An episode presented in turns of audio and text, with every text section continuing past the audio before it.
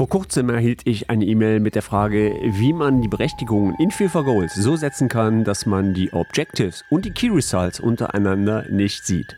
Ich denke, hier ist ganz schön was aus dem Ruder gelaufen und wir müssen uns hier einmal ein wenig genauer über die OKR-Management-Methode und natürlich über FIFA Goals unterhalten. Auf geht's!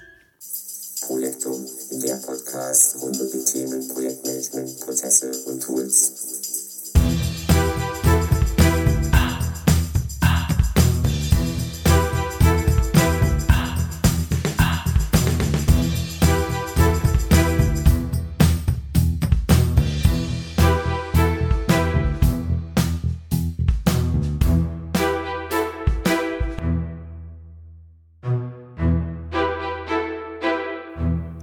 Als erstes wünsche ich dir und deine Familie ein frohes neues Jahr und hoffe, du bist gesund und munter in das neue Jahr gekommen. Heute geht es um die Management-Methode OKR und wie dich FIFA Goals hier bei der Erreichung deiner Key Results eventuell in deiner Organisation unterstützen kann.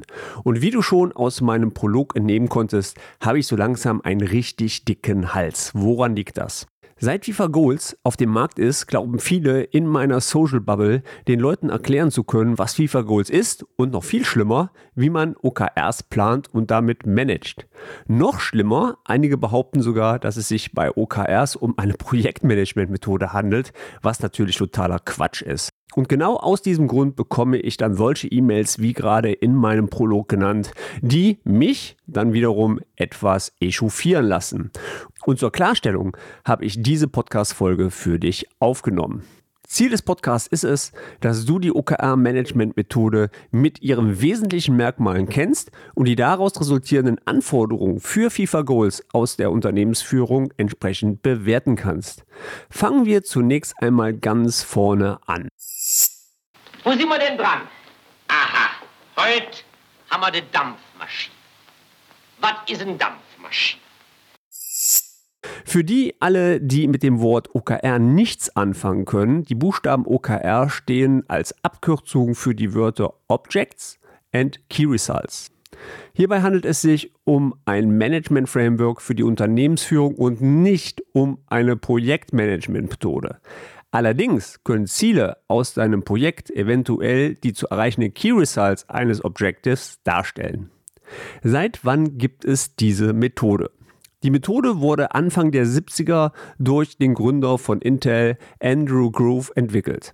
Eigentlich wurden die Grundelemente der Methode von der seit 1954 existierenden Management-Methode Management by Objectives erweitert. Um die Beweggründe von Grove besser zu verstehen, warum er damals ein neues Modell für das Management bei Intel gesucht hat, wollen wir uns als erstes einmal die Vor- bzw. Nachteilen der MBO-Methode ansehen. Ich selber wurde über viele Jahre mit dem MBO-Framework gemanagt und ich denke, hieraus dir einige Beispiele aus der Praxis nennen zu können. Wenn man nach dem MBO-Modell geht, werden mit dem Mitarbeiter entsprechende Ziele vereinbart. Die Ziele sind oft monetär geprägt und haben meistens Auswirkungen auf die Gehaltsbasis des jeweiligen Arbeitnehmers. Die Ziele sollten nach dem SMART-Modell bewertet werden, also spezifisch, machbar, attraktiv, realistisch und terminiert. Der Zeitraum für die Zielerreichung liegt meistens innerhalb von einem Jahr und die Ziele fordern oft keine hohe Risikobereitschaft des Mitarbeiters.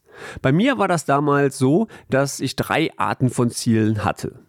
Erstens persönliche Ziele, meistens am Umsatz ausgelegt. Hierbei musst du einen bestimmten Umsatz in einem Jahr erwirtschaften.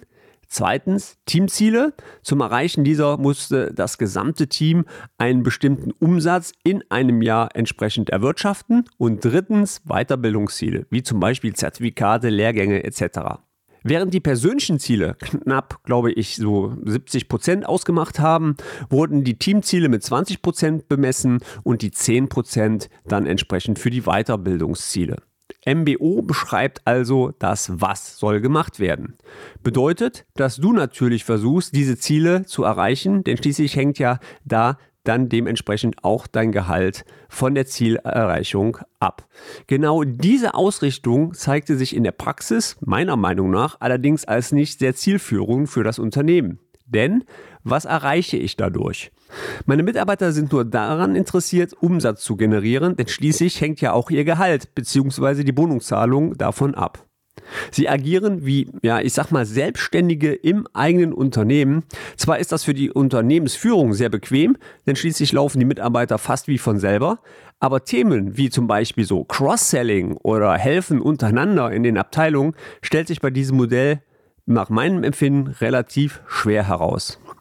Jede Abteilung arbeitete damals relativ isoliert anstatt zusammen und richtete sich weniger an die gesamten Unternehmensziele aus, weil, wie gesagt, das persönliche Ziel, die Gehaltszahlung davon abhing. Genau diese Erkenntnis hatte auch Grove damals gehabt und hat das MBO-Framework entsprechend optimiert. Er wollte erreichen, dass die Mitarbeitermotivation intrinsisch und nicht extrinsisch erfolgte und das logischerweise über das ganze Unternehmen hinweg. Der erste große Unterschied ist die Planungsweise. OKRs werden zum Beispiel nicht vom Top-Down-Modell, sondern vom Button-Up-Prinzip erarbeitet. Also quasi von unten nach oben. Jedes Team erarbeitet ihre OKRs und diese werden dann später zu Unternehmenszielen entsprechend ausgebaut. Was sind nun Objectives und die Key Results? Diese beschreiben nicht nur das Was, sondern das Wie. Die Objectives geben entsprechend quasi deine Richtung vor. Und hier gibt es eigentlich zwei Arten von Objectives. Einmal die verpflichtenden und ambitionierten. Verpflichtende Ziele sind meistens an den Messwerten der Firma gekoppelt. Ambitionierte sind eine Vision, also der, das Big Picture, risikoreich, der Blick über den Tellerrand, wie die Welt später einmal aussehen könnte. Für die Erstellung gibt es folgende Regeln. Ein Objective ist ein Ausdruck von Wünschen und Absichten. Sie sind ja aggressiv, aber realistisch. Sie sind für alle verständlich und eindeutig. Ein rationaler Betrachter sollte also erkennen können, ob dies erreicht worden ist oder nicht. Wichtig ist, dass es sich hierbei nicht um die klassischen Ziele nach dem SMART-Modell handelt, sondern eine Vision dementsprechend darstellt. Die Key Results sind die Meilensteine, lassen sich also grundsätzlich messen und stehen für das Wie. Hier gilt zu beachten, Erstens, es ist ein messbarer Meilenstein, dessen Erreichung dazu beiträgt, dass die Organisation ihrem Ziel näher kommt. Zweitens, Key Results beschreiben einen Zustand, keine Aktivitäten. Diese sollten also immer mit einem Ja, Nein beantwortet werden können. Relativ einfach und enthalten Belege für dessen Vollendung. Ja, die Belege sind verfügbar, glaubwürdig und leicht auffindbar. Ein ganz gravierender Unterschied ist, dass die OKRs oft nicht an die Entlohnung des Mitarbeiters gekoppelt sind und dass die Ziele nicht jährlich ausgesprochen werden, sondern quartalsmäßig. Dies erlaubt wiederum eine schnellere Korrektur, falls man mal vom Weg abkommt. Wie du dir jetzt sicher vorstellen kannst, da hier in der Organisation jede Abteilung die OKRs von jeder anderen Abteilung einsehen kann, braucht man hier auch dementsprechend kein Berechtigungssystem, um eventuell andere an den OKRs auszuschließen. Nach den ganzen positiven gibt es natürlich aber auch ein paar negative Eigenschaften von OKRs. Zum Beispiel, dass die Mitarbeiter in deinem OKR-System besondere Anforderungen haben müssen. Wie zum Beispiel, ja, einen guten Umgang mit Notfällen und Krisensituationen. Wenn dich das interessiert, höre gerne nochmal meinen Podcast zum Vordeck-Modell an einen guten Umgang mit Stress am Arbeitsplatz. Er sollte kreative Problemlösungen finden ähm, Erfahrungen, Umgang mit Unsicherheiten oder Ungewissheiten haben, Erlernen von Arbeitsaufgaben, Technologien und Verfahren, eine gute interpersonelle Anpassungsfähigkeit besitzen, also das Zwischenmenschliche muss quasi passen, ja, und ebenfalls eine kulturelle Anpassungsfähigkeit an die neue Methode mitbringen. Ich denke, du merkst, dass es nicht gerade einfach ist, solch eine Managementmethode innerhalb der Organisation zu implementieren. So, jetzt haben wir die Grundlagen und das Verständnis zum OKR-Modell, denke ich, durch. Und ja, ich würde sagen, jetzt schauen wir uns mal das ganze Thema FIFA Goals an und was Microsoft hier zu dem Thema gebaut hat.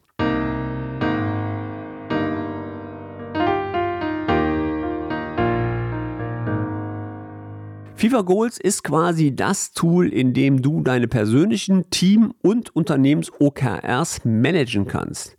FIFA Goals ist Bestandteil der FIFA-Produktreihe in Microsoft 365 und somit auch nur als Cloud-Solution zu beziehen. Und FIFA Goals benötigt eine weitere Lizenzierung und kostet im Monat ungefähr, ich habe es gerade noch mal geguckt, Stand 18.01. 5,10 Euro pro User pro Monat. Natürlich könnt ihr auch andere Tools zur Bemessung der Key Results in FIFA Goals mit einbinden. Hier stehen im Moment bekannte Plattformen wie Asana, Monday.com, PlanView, Jira, Salesforce und Trello sowie natürlich die Microsoft eigenen Produkte wie zum Beispiel Excel, GitHub, Azure DevOps, Dynamics 365 und jetzt neu Planner zur Verfügung.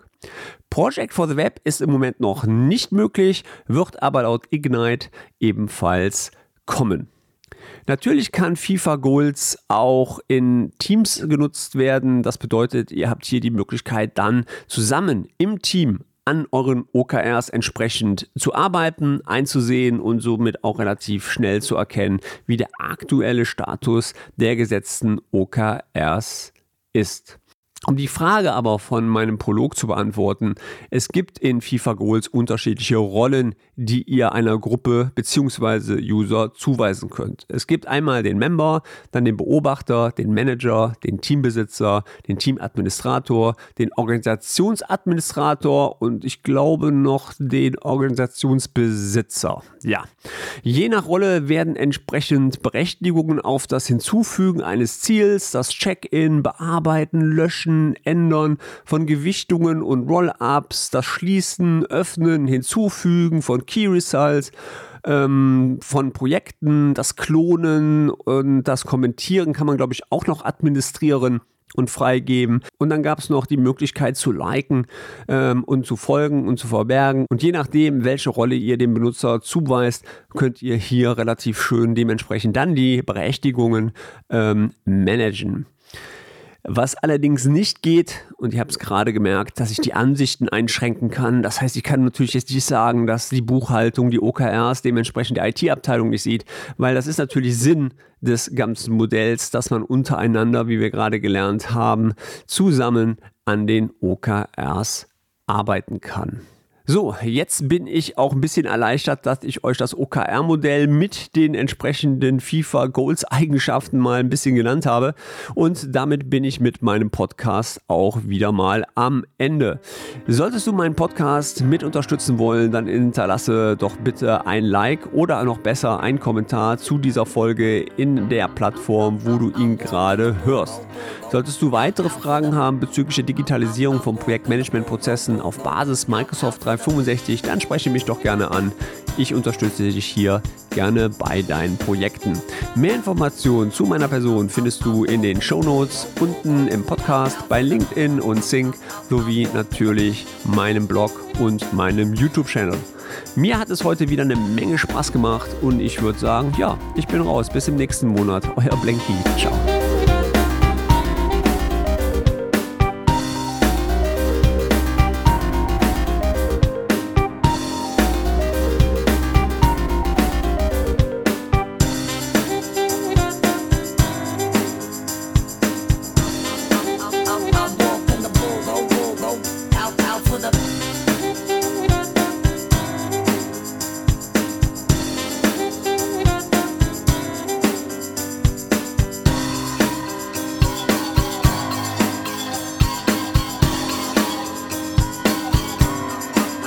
I'm